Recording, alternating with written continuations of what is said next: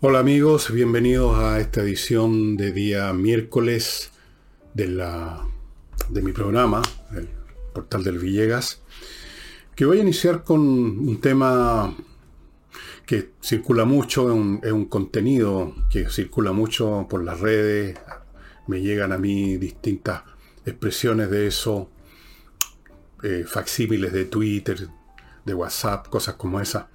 Eh, y tiene que ver con con un hecho con el cual se ha especulado bastante y es la expresión del general Cristian Vial, jefe de la guarnición de Santiago, me parece, que fue en todo caso el alto oficial que pidió autorización al presidente de la República para iniciar la parada y luego el que le puso un punto final. La expresión de, del, señor Vial fue, era realmente poco amistosa, dura, hasta qué punto es una dureza y una mirada que corresponde simplemente a la estampa de un militar en una, en una ceremonia solemne. Hasta qué punto era más que eso, era menos que eso, se ha especulado muchísimo. Eh, yo vi un, uno de estos elementos que anda circulando en las redes sociales, un video en este caso, de un señor que dijo ser un ex uniformado. Me da la impresión que incluso me parece haberlo visto en algún momento justamente en esas funciones, no estoy seguro, eh, me parece que era un oficial por lo menos de coronel para arriba, ahora retirado supongo, en fin.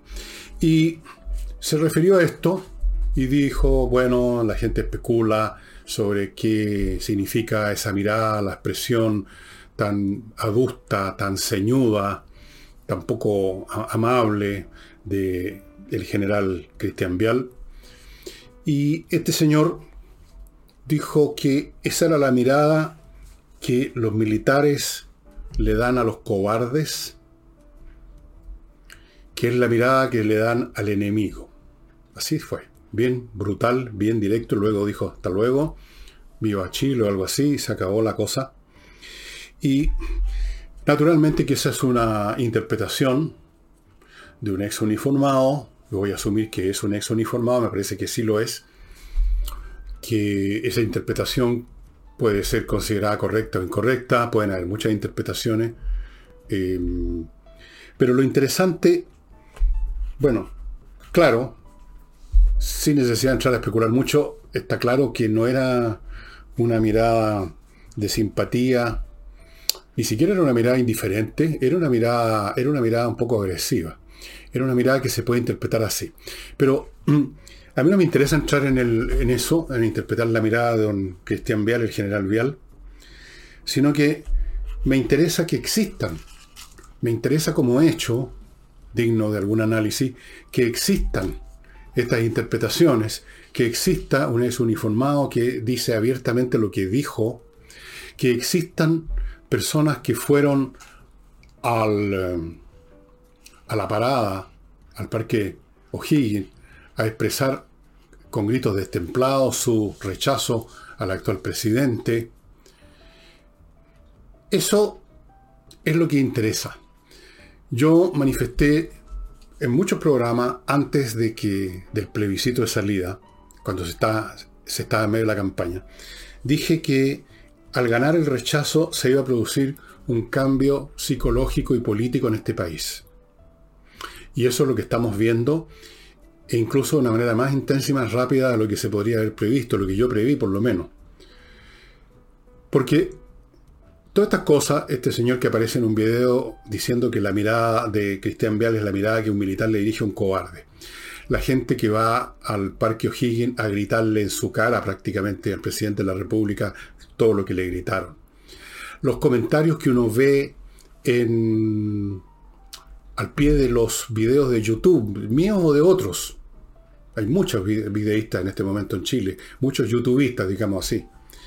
Y lo que emerge de mil maneras distintas, a veces de forma muy cruda, como en este caso, en otras más, más, más fumadas, llamémoslo así, Todo eso indica un cambio de mentalidad que entre otras cosas consiste en que temas que eran tabú, que no se tocaban, ahora salen abiertamente. Temas de nuestra historia pasada, por ejemplo. Temas relacionados con el golpe militar del año 73. Durante años de años de años, décadas, se instaló, se instauró hegemónicamente una concepción de ese hecho en virtud de la cual los que pensaban que había sido históricamente necesario o, que, o, como sea, los que pensaban de un modo distinto a la versión oficial que se instauró, la, versión oficial que tiene su expresión física, por ejemplo, en el Museo de la Memoria. Esa gente se quedaba callada, esa gente no decía nada, esa gente estaba en el closet político. Y ahora uno los ve expresándose. Fíjense bien, yo no estoy aquí evaluando nada. Normalmente, a veces lo hago, pero normalmente yo simplemente examino los hechos como son y trato de entender qué significan en términos de acontecimientos que tanto del presente como del futuro inmediato. No voy a decir si es bueno o es malo, que hay un número creciente, que desconozco su peso estadístico, que ya no se, no, no se esconden para decir que ellos eran partidarios del gobierno Pinochet, o que a ellos no les parecen crímenes los crímenes que se cometieron, o que a ellos, en fin, todas esas cosas. Hay una visión que yo la he constatado con personas de carne y hueso que conozco, totalmente distinta a la que esas mismas personas tenían hace 5 o 10 años atrás. Se ha producido un cambio realmente muy potente en la psicología de muchos ciudadanos, no sé si son, no son todos desde luego, hay una, por una fracción importante de chilenos que siguen absolutamente convencidos de lo que se estableció desde el primer día, después que se acabó el régimen militar. Esas personas no, van a cambiar su idea, son el, el, mundo de la izquierda, el progresismo, etc. Pero el punto interesante es que esa otra mayoría hasta el momento, no sé si mayoría, tal vez minoría, silenciosa. Esos que no decían nada. Que incluso si decían algo era para mm, decir sí, efectivamente, se sumaban al punto de vista oficial. Bueno, o ahora se atreven, o ahora cambiaron de ideas. Y yo creo que es mucho de lo segundo, aunque también de lo primero. Eso es un cambio psicológico enorme. Significa que una porción, yo que yo desconozco, pero que no debe ser muy pequeña, que yo creo que se acerca por lo menos al 30, 40 o más por ciento, de gente que antes eh, aceptaba la versión histórica que se instauró, y no voy a decir si esa versión es correcta o no, era la versión que se instaló, que se instauró hegemónica, dominante, yo ya hasta sancionadora, no olvidemos que no hace mucho algunos parlamentarios comunistas quisieron convertir en ley el que no se tocara de cierta manera los temas relacionados con, con la era de Pinochet. O sea, se, se, estaba llegando al extremo en que una visión informalmente hegemónica se iba a convertir en formalmente legal. El negacionismo. Ustedes recordarán ese debate que hubo en algún momento. Bueno, eso, eso está cambiando. Y si está cambiando eso, tan serio, ese tabú, porque fue un tabú que se instaló, era un tema que no se tocaba si no era desde el punto de vista políticamente correcto. Y ahora vemos todas estas personas que ustedes pueden ver, ustedes pueden verificarlo por su cuenta, lean no uno o dos, sino que 10, 20 o 30 notas, comentarios al pie de, en, la parte de los comentarios YouTube, relacionados con la política y van a ver cada vez más y más comentarios que revelan un cambio en 180 grados para estas personas de su mirada, de su concepción, de su interpretación de la historia pasada, reciente y por supuesto del presente. Es un cambio tremendo y podemos asumir que si está cambiando en eso, tan dificultoso, tan central, tan en el meollo mismo de, todas las concepciones políticas que, de la, de la concepción política que se impuso en Chile, la versión histórica, la interpretación de la historia, que está hasta en libros de historia, si está, eso está cambiando, ustedes pueden imaginar cuántas otras cosas más también.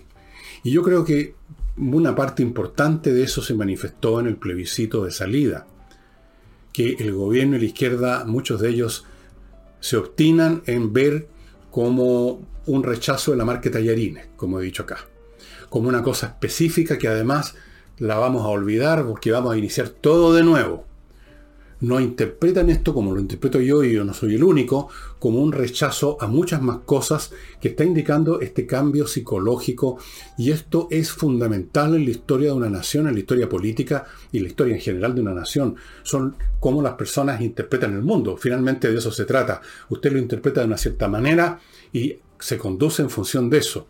Vota por tales personas, toma tales acciones, evalúa de tal manera, en fin usted piensa de otra forma, tiene otras concepciones y se distancia de este otro.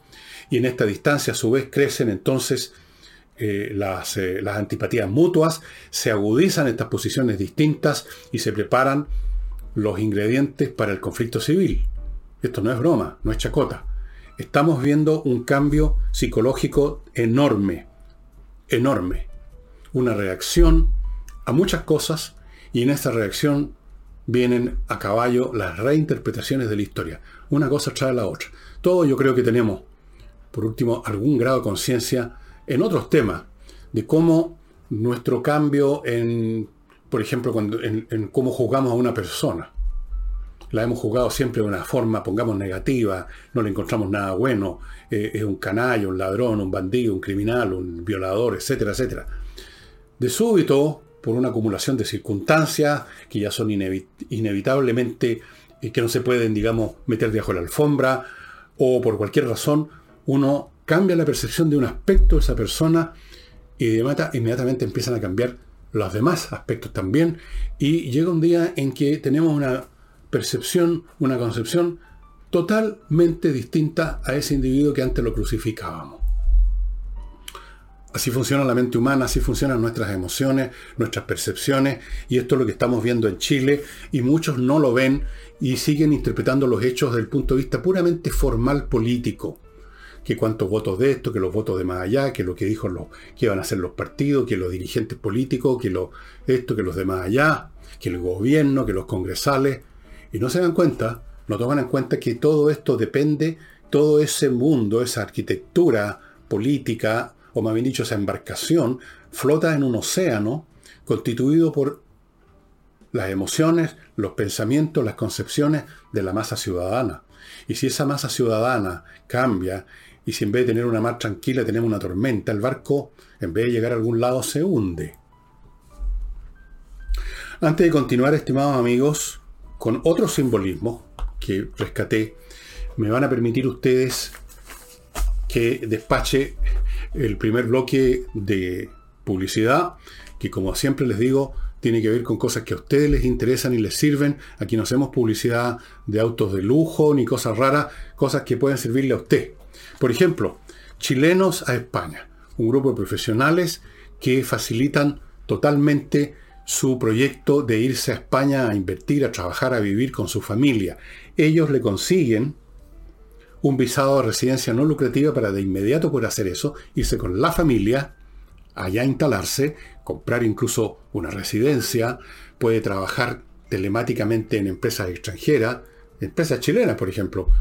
Todavía no puede trabajar allá, pero rápidamente viene luego la segunda pata, la visa definitiva, y ahí usted puede simplemente hacer lo que se le da la gana, se convierte en un residente con todos los derechos eh, en España. Y por lo tanto en Europa, fíjenselo bien, en Europa. La única condición que se pide es que usted tenga, pueda demostrar que tiene 27 millones al momento de irse con su familia, porque el Estado español quiere garantizarse de que usted no va a llegar ahí a pedir limosna, digamos, al otro día que llegó. Continúo con una academia que enseña este idioma con profesores de inglés de verdad y en clases online que son muy eficaces. Y si usted tiene la más mínima duda, le sugiero que gestione con ellos, en la dirección que están acá a mi lado, una clase demo de 40 minutos, estimados amigos, que no me cabe duda se va a transformar en la clase, la primera clase del curso, porque usted lo va a contratar, porque realmente se aprende inglés. Continúo con kmmillas.cl, el sitio donde usted vende las millas acumuladas en sus vuelos antes que desaparezcan, como ocurre, y las convierte en dinero, salvo que usted las vaya a usar todas mañana, va a viajar con toda su familia, no le va a quedar ni una milla, pero si no es así, más le vale ir a kmmillas.cl y a la pasada va a estar ayudando a la Unión de Amigos Los Animales, una institución fantástica de la cual yo trato de ayudarla siempre lo, lo más que puedo por todos lados. Usted al comprar milla, la empresa KM Millas va a estar aportando una cantidad por milla comprada. A usted no le cuesta nada, pero va a estar ayudando a que esta plata llegue a la Unión de Amigos de los Animales. Continúo con invierta en USA.cl, empresa chilena norteamericana que le facilita 100% la inversión en Estados Unidos. Usted lo único que tiene que llegar al sitio es con la plata y las ganas de invertir en Estados Unidos. Ellos le ofrecen miles de franquicias para que usted escoja muchísimas opciones de inmobiliarias, de compras de casas, terrenos, departamentos, centros comerciales, le abren cuenta corriente en bancos norteamericanos, le consiguen crédito ahí, lo ayudan a constituir sociedades comerciales dentro de Estados Unidos y eventualmente le consiguen la visa residencia, el paquete completo. Y termino este bloque con miclimo.com que entrega la mejor climatización disponible en Chile una climatización significa no solo un calefactor o un aire acondicionado, todo, todo para todo el año. El mismo aparato le da aire fresquito o heladito, incluso si usted quiere, filtra el aire, en invierno le da aire caliente, también filtra el aire, conectado a internet, no hay ruido, funciona con electricidad. Se olvida usted ya definitivamente el camión del gas, que pasó, que no pasó, que cuando cresta pasa, que estamos sin gas. Se olvida del olor a la combustión de parafina u otras cosas que pueden ser peligrosas. Todo con miclimo.com miclimo.com. Les hablaba de los simbolismos. Yo no sé si el rostro de don Cristian Vial es un simbolismo. Em, yo no sé si también es un símbolo este video que vi de este ex uniformado que interpretó a su manera la mirada del general Vial. No sé.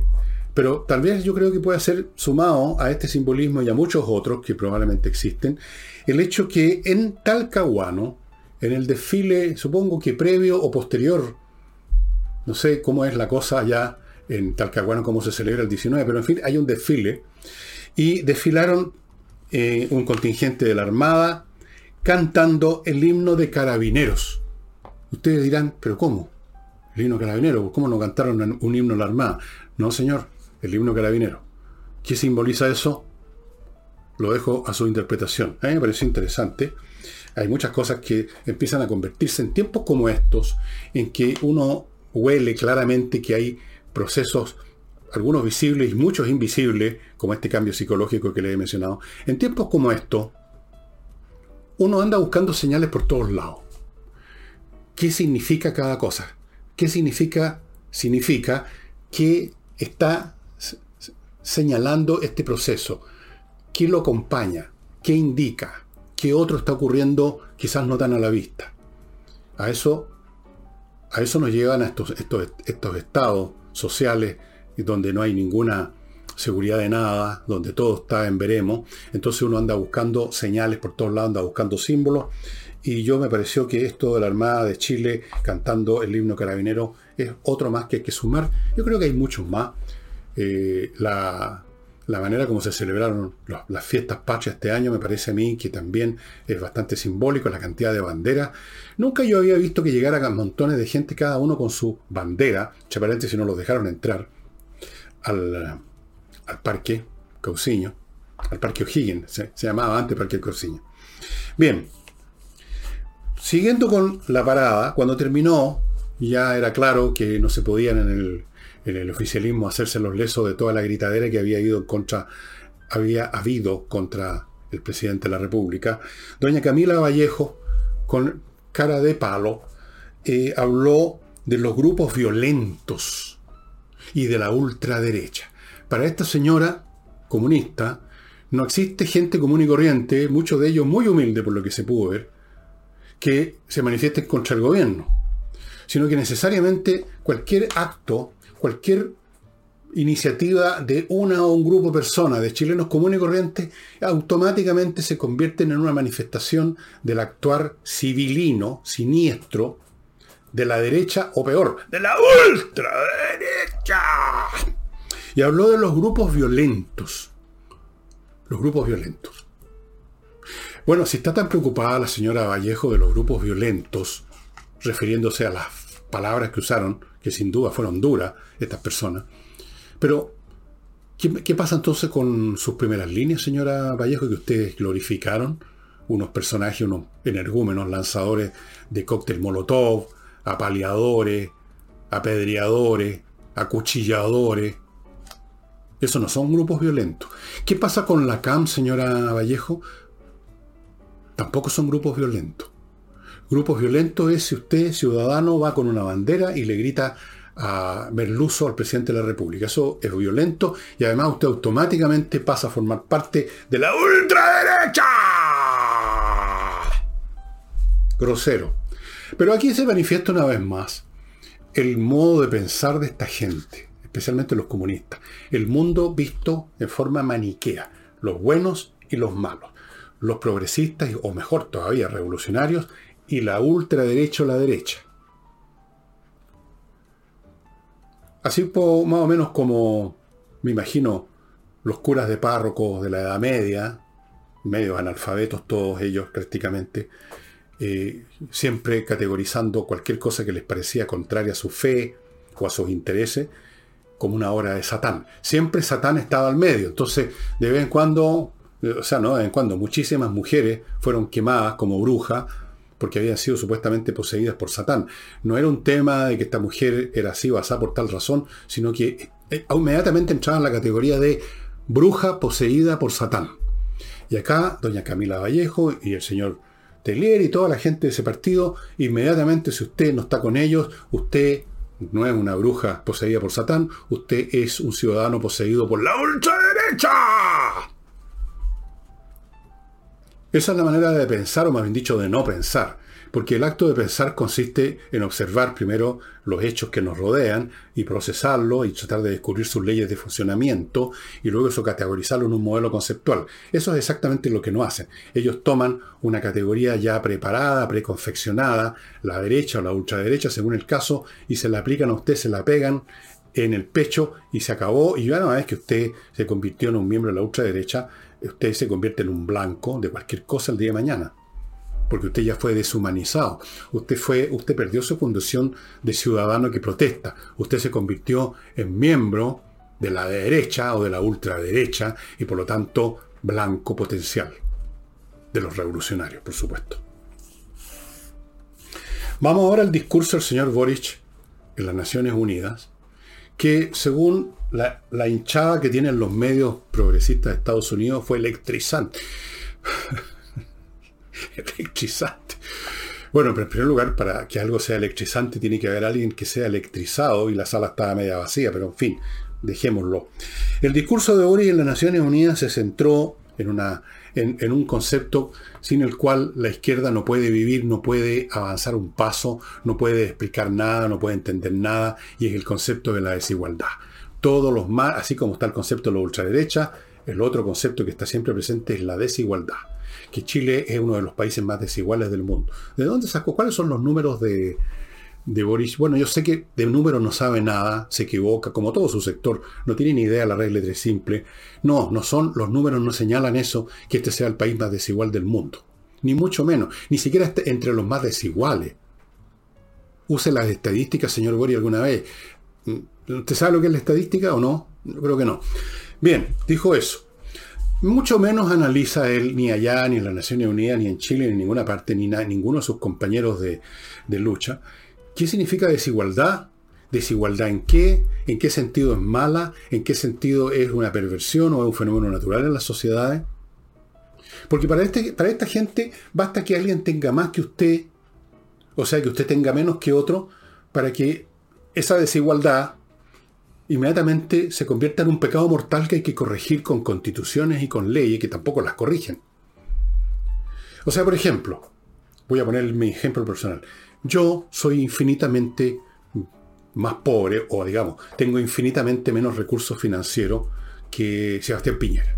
Sebastián Piñera es un millón de veces más rico que yo. O sea, yo no soy rico, pero sea lo que sea que yo tenga, él tiene un millón de veces más. Somos desiguales desde ese punto de vista. ¿Y qué significa eso?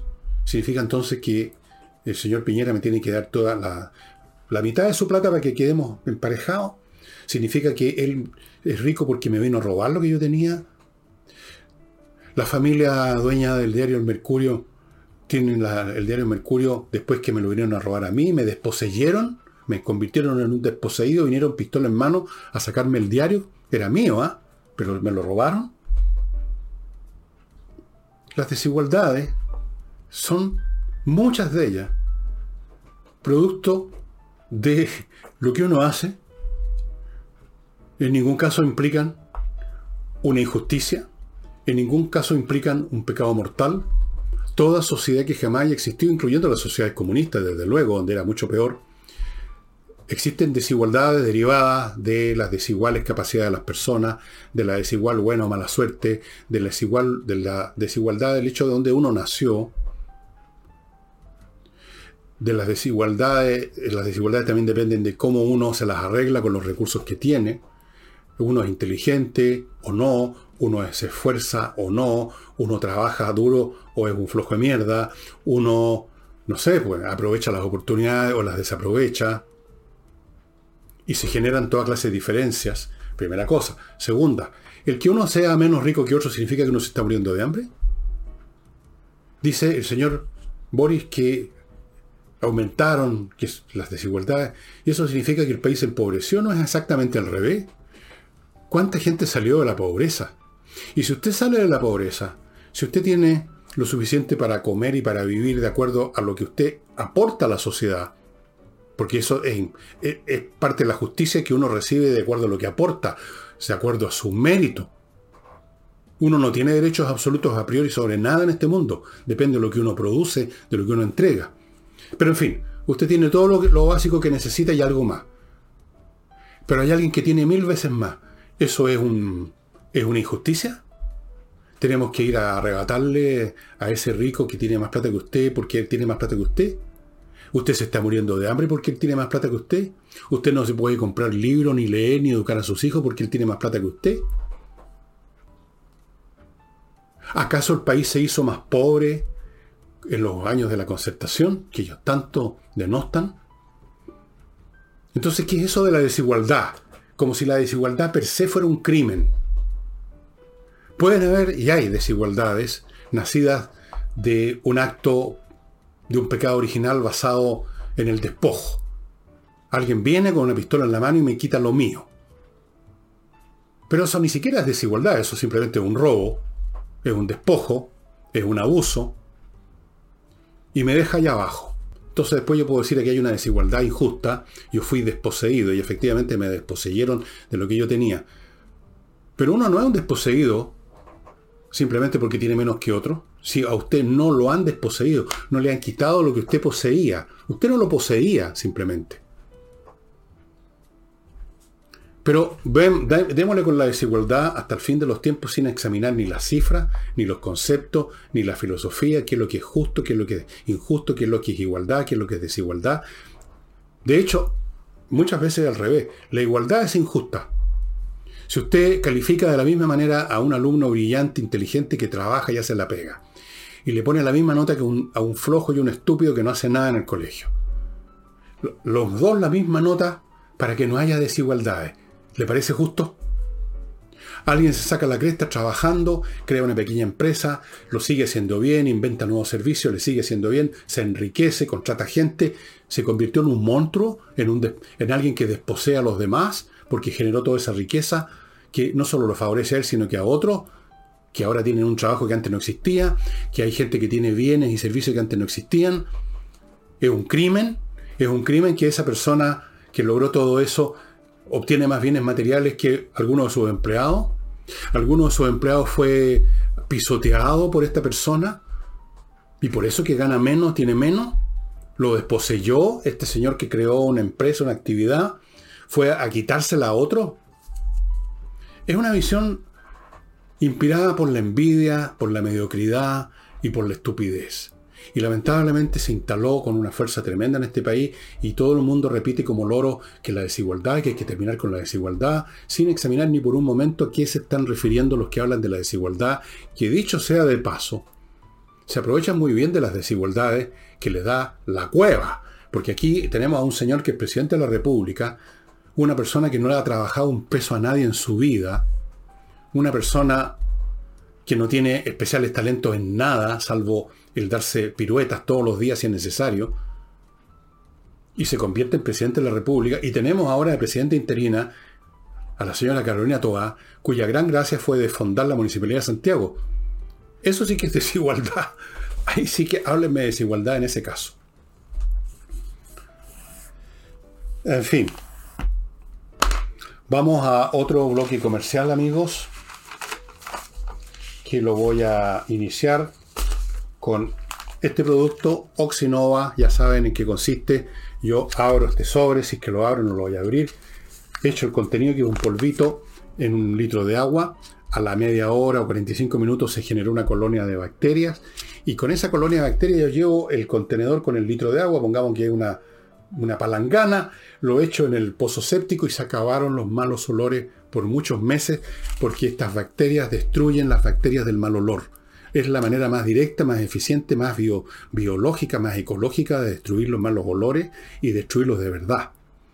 Pasa el tiempo y empieza a desarrollarse otra vez las bacterias del mal olor. Bueno, usted agarra otro sobre y repite la operación. Este es un producto que ganó recién, por el Ministerio de Agricultura de Estados Unidos la calificación de BioBased, basado en la biología, basado en productos naturales. Un producto que tiene más del 96% de sustancias naturales biológicas es la que reciben esta certificación. En Estados Unidos ha sido un tremendo éxito este producto y por muy buenas razones y lo está haciendo en Chile. Ojo, solo se puede comprar en el sitio de ellos, que está aquí a mi lado. Continúo con Fastmark, una empresa chilena de courier que le traslada la mercancía que su empresa necesita por vía aérea o marítima desde Miami a Santiago. Hay otras empresas courier que hacen este servicio, normalmente empresas internacionales, pero esta empresa, siendo chilena, conoce mejor las necesidades de las empresas chilenas, en el ambiente en que se mueven, en fin, todos los detalles de una empresa nacional y por lo tanto son más eficientes, se ajustan mejor a sus necesidades, señora, señor, y fuera de poder hacer este trabajo de traer lo que la empresa necesita con este servicio courier, Fastmark también ofrece un servicio de paquetería a cualquier persona que quiera traer una sola cosa, incluso un paquetito chico. Da lo mismo, no tiene que ser un container, puede traerlo con Fastmark. Ellos se hacen cargo de traerle lo que usted quiere. Y continúo con actualiza tu reglamento.cl, un sitio formado por profesionales que están a cargo, que son expertos en actualizar el reglamento de condominios y edificios, cosa que es obligatoria hacerlo porque cambió la ley sobre esta materia. Y no es llegar y sacar el reglamento antiguo y poner uno nuevo cualquiera, copiando más o menos no sé cómo la nueva ley. No, eso es un trabajo legal, un trabajo experto, que hay que hacerlo bien, porque si no te puede tener serios problemas. Actualiza tu reglamento.cl. No olviden que esta actualización es obligatoria. Así que no se metan lío, amigos, si usted es administrador o miembro del comité de administración, pónganse en contacto con ellos. Y termino este bloque con compreoro.cl, el sitio donde usted compra esta verdadera póliza de seguro financiera que consiste en tener en su mano lingotes o monedas de oro, o sea, el metal precioso per se, o lingotes de plata, o las dos cosas si usted quiere. Se compran en compreoro.cl, las puede comprar en Alonso de Córdoba 5870, oficina 213, o en la zona franca de Iquique con precios duty free. Estas monedas de oro o de plata, estos lingotes de oro o de plata, son de un 99,99% de pureza certificado por la Universidad Católica de Chile, estimados amigos. La encuesta Plaza Pública, una de las más prestigiosas me parece, eh, ha, obtenido una serie de números, resultados relativos al tema de un eventual nuevo proceso eh, constitucional. Y voy a ver voy a contarles de las cifras que he visto, dicen que el 49% de los encuestados eh, son, son favorables a un nuevo plebiscito de entrada. Ahí yo me pierdo un poco porque no sé qué quiere decir plebiscito de entrada. ¿Qué es lo que se le está preguntando realmente a la gente con la pregunta, ¿es usted partidario de un plebiscito de entrada? Le están preguntando si es partidario de una nueva... Eh, que haya un plebiscito para preguntarles si quieren una nueva constitución. Eso es, supongo. No está clara la pregunta porque no hay nada que plebiscitar en este momento, no hay ningún documento, ninguna proposición. Yo me imagino que lo único que se plebiscito de entrada, en realidad debería llamarse plebiscito nomás. Preguntémosle a la gente si quieren una nueva constitución, si quieren iniciar el proceso de nuevo. 49%, lo cual significa que hay otros porcentajes importantes que tienen otras ideas. El 44% está de acuerdo con que haya una nueva convención. Eso significa que hay un 51, no, hay un 56% que no está de acuerdo, que tiene otras ideas. A lo que quiero llegar con estas cifras, usted puede verlas más completas en la prensa, es que ya no estamos en la época de los 80% de ninguna cosa. Y vuelvo aquí al punto inicial que dice en este programa del cambio psicológico enorme. Aquí ya hay un porcentaje de gente, no es mayoritario, pero es una minoría sustantiva de gente que simplemente no quiere que se siga con esta historia de los plebiscitos y las nuevas constituciones. Es minoría, pero más o menos alrededor del 20%, un poquito menos. No deja de ser. Antes no existía, era un 0%. Digamos, después del plebiscito de entrada. Hay otros que quieren un, un proyecto que sea hecho solamente por una convención elegida democráticamente, pero no está claro cómo sería elegida, quiénes serían los, cómo se, se presentarían los candidatos, quién los presentaría, cómo sería el mecanismo. Todo muy vago todavía. Hay otros que piensan que debiera haber una participación de expertos, lo cual yo creo que es una idea que se ha logrado instalar en muchas personas y que también es muy ambigua, amigos, porque como hemos conversado acá, de las constituciones no es un tema de expertos que van a descubrir la verdad, porque no existe una verdad en esta materia, existe una decisión política, una voluntad. Usted quiere que las cosas sean así o quiere que sean asá. No hay una verdad única, la verdad siempre es una, a la cual los expertos van a llegar más fácilmente que doña Juanita. Así que si la gente piensa que hay eso, que hay una verdad jurídica, constitucional, que no supo encontrarla la convención, pero los expertos sí podrían, están equivocados. Los expertos serían personas que tienen puntos de vista como las tiene, como los tenía, por ejemplo, Atria, que vamos a suponer que es un experto constitucional, por lo menos un jurista, tiene conocimiento, pero eso no significa que él estaba atrás la verdad jurídica, porque no existe la verdad jurídica. Existe una postura jurídica.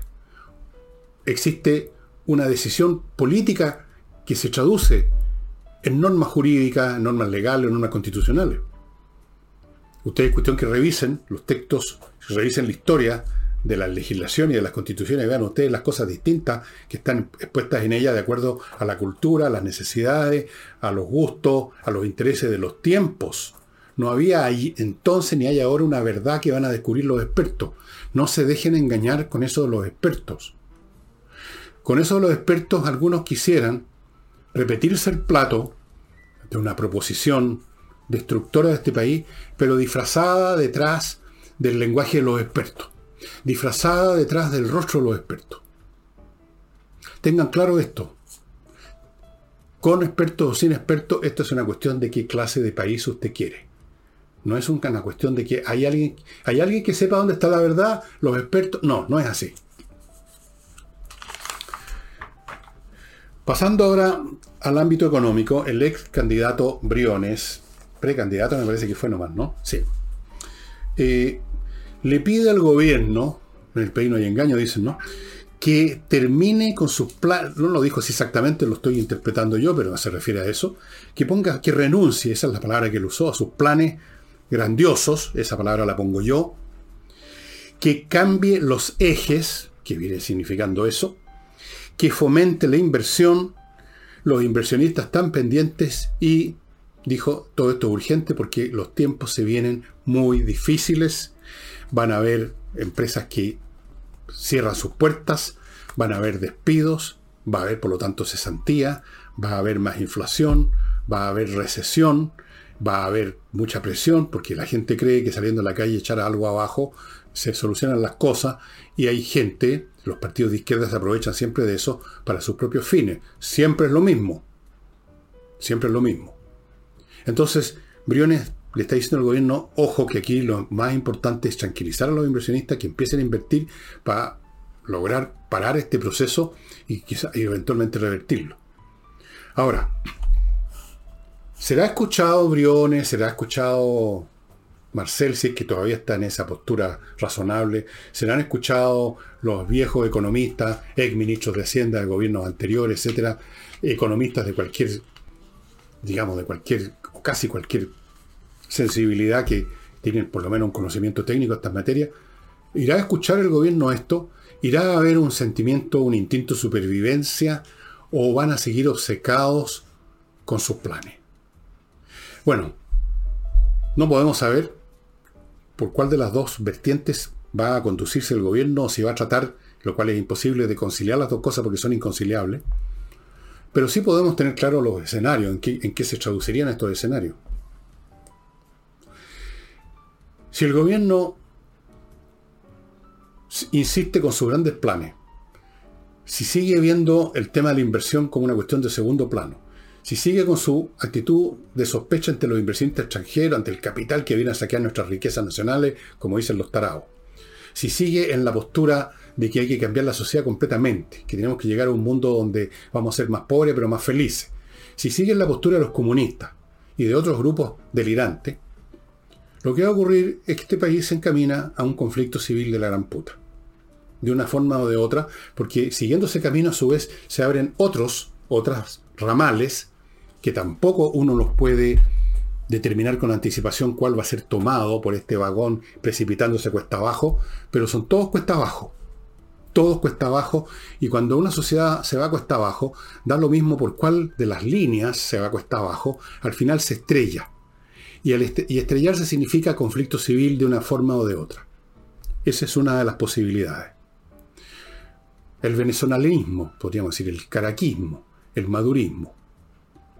La otra vía, la de decir, pegárselo al cachufazo y decir tenemos que hacer que este país funcione, tiene consecuencias. Significa que el gobierno de Boric, o el propio Boric, va a tener que apartarse más y más de esos otros grupos, del Partido Comunista básicamente. Se va a producir un distanciamiento que ya se manifiesta de vez en cuando, por lo menos ha manifestado algunas trizaduras en algunas situaciones y en este caso la situación sería mucho más aguda, mucho más conflictiva. Y podríamos tener aquí a la trizadura convirtiéndose en quebradura, y la quebradura convirtiéndose en cisura, y la cisura convirtiéndose en una grieta impasable y una ruptura, en, en pasos sucesivos. Yo espero que sea el segundo camino, y que los delirantes de la izquierda que quieren construir un mundo de fantasía, que no sabe cómo funciona, sin inversión, con menos horas de trabajo a la semana, etc., con todas las cosas que ustedes han escuchado todo este tiempo, esos, bueno, tienen que ser arrinconados, tienen que ser sacados del medio, políticamente hablando me refiero, si el país va a funcionar.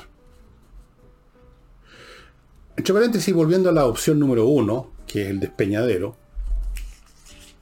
Dentro de ese proceso de caída, antes de llegar a los ramales finales, hay otro ramal, que no lo voy a mencionar. Pero que tampoco sería lo más preferible, ¿no es verdad? Aunque les digo que, volviendo otra vez al punto inicial que hice el cambio psicológico, dentro de estas personas que, como les decía, están saliendo del silencio y se atreven a decir lo que realmente o pensaron siempre o están pensando ahora, como hay muchos, que han cambiado de ideas completamente, hay algunas alternativas que no quiero ni mencionar y que un número creciente de personas yo las he escuchado o se adivina muy fácilmente lo que están pensando por lo que dicen. Bueno, ese también es una alternativa que yo espero que no se produzca Yo espero que este gobierno, que el señor Boric, en, en él impere el instinto de supervivencia y en algunos que lo rodean, en otros no, y que la ruptura sea para bien del país, que él rompa con la izquierda extrema en vez de romper con el país, que rompa con los comunistas y no con los ciudadanos normales, que queremos vivir en paz, económicamente tranquilo, ojalá prosperando, pero por lo menos igual que como estamos y no peor. Vamos a ver, todo está por verse, estimados amigos. Y muy rápidamente, el tema de la inmigración no ha sido detenido por este gobierno. Este año, este solo este año han entrado más de 38.000 personas clandestinas. No estoy hablando de los que entran de forma más regular, digamos. 38.000 clandestinos. ¿A cuántos se ha expulsado? A 9. ¿Cuánto es 9 dividido por 38.000? Use una calculadora y llegue al 0,000, etc. Y antes de pasar al libro que les quiero mostrar, que es un libro muy distinto a todo lo que les he mostrado hasta ahora, créanme, de que les puedo decir, pero se me vaya el tiempo, a ver si lo, desarrollo mañana un poco más. Eh, la guerra entre Ucrania y Rusia, tal como les dije hace mucho tiempo, es ya, en cierto, es ya en cierto sentido una guerra mundial y está, como dije que podía pasar, y está pasando escalando. Está escalando.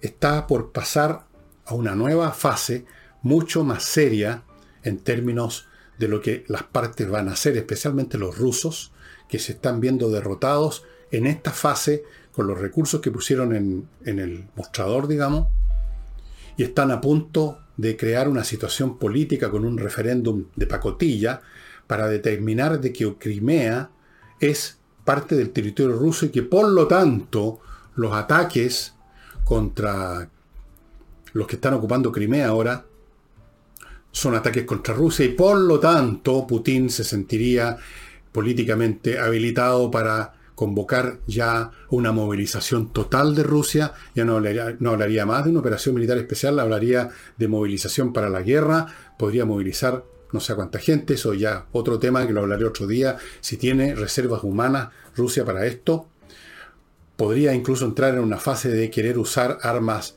de otro tipo, podría querer, por ejemplo, hacer algo en forma más masiva de lo que ha hecho hasta ahora, que es bombardear para a las ciudades, a toda la infraestructura ucraniana, podría poner, brutalizarse mucho más la guerra.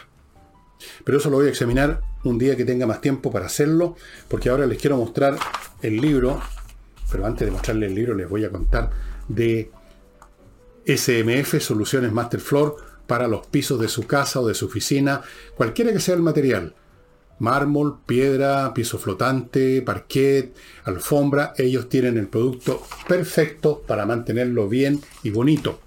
Conserva tu plan, otro buffet de abogados dedicados a conservar su plan de ISAPRE. Si es un plan de antes del 2020 y tiene problemas, le han llegado cartas de la ISAPRE, usted póngase en contacto con ellos, no le va a costar un peso, ellos litigan por usted y ya tienen más de 2.000 éxitos, así usted lo único que puede es ganar.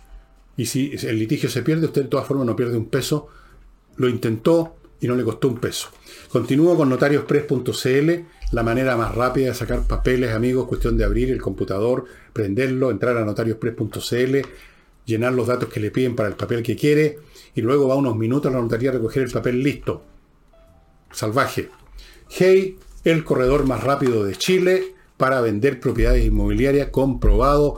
Y finalmente, espacioajedrez.com. Si usted tiene sobrinos, nietos, hijos de corta edad, este es el momento de ayudarlos a formar una mente organizada, inteligente, que les va a servir toda la vida.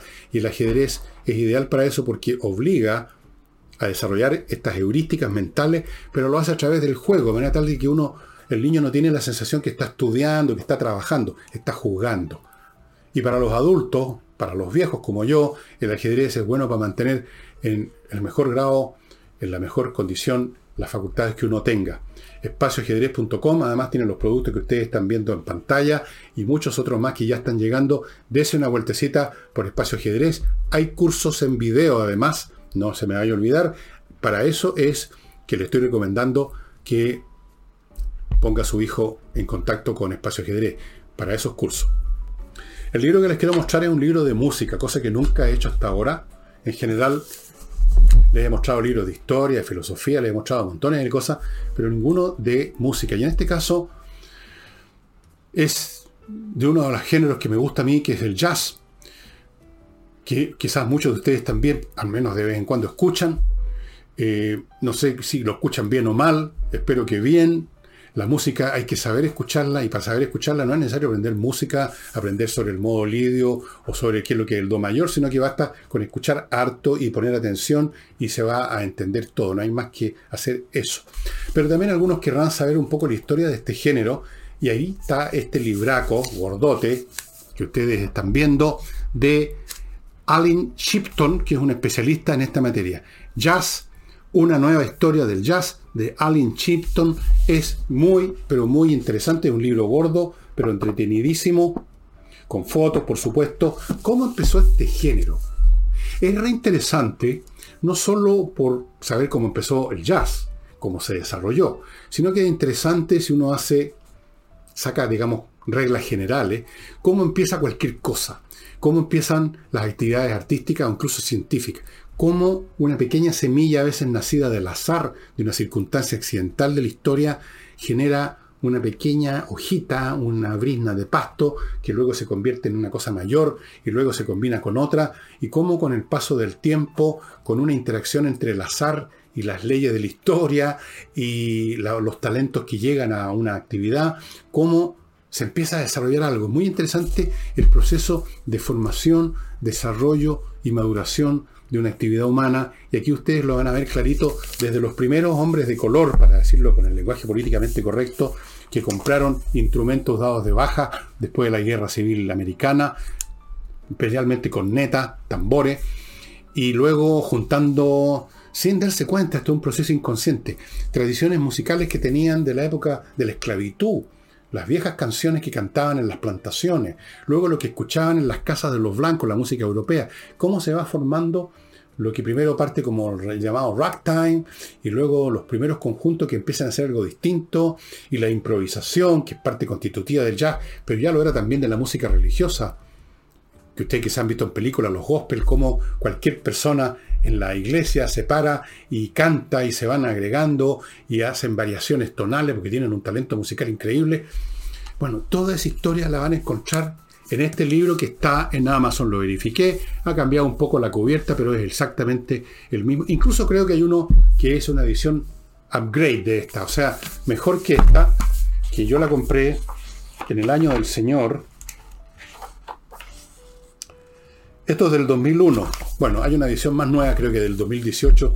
El upgrade no sé en qué consiste porque no lo tengo, pero en todo caso seguro que si este libro es bueno, el upgrade es todavía mejor. Amigos, el jazz es una música interesante, yo los invito a escucharla, la música. En YouTube hay millones, hay de todo en YouTube, hay millones de piezas musicales de jazz, a veces la pura música, gente que ha subido una grabación de un disco, a veces eh, espectáculos en vivo, o sea, usted tiene el video de los músicos tocando. Haga la prueba, si no ha probado nunca el jazz, empiece a escuchar, escucha atentamente. Si eso es lo que se necesita para apreciar la buena música, escuchar, nada más. No tiene usted que saber ni una gota de música, de teoría musical, de los arpegios, qué es lo que es el tono, qué es lo que es el modo, qué es lo que es esto, qué es lo demás. Da lo mismo, da lo mismo, escuchar. Eso es todo. Escuchar. Y es con esto entonces, amigos, espero que me hagan caso, con, por lo menos con escuchar, no sé si comprar el libro. Termina el programa de hoy. Mañana, mañana jueves, estaremos con nuestra amiga, colega, Nicole Rodríguez. Hasta entonces.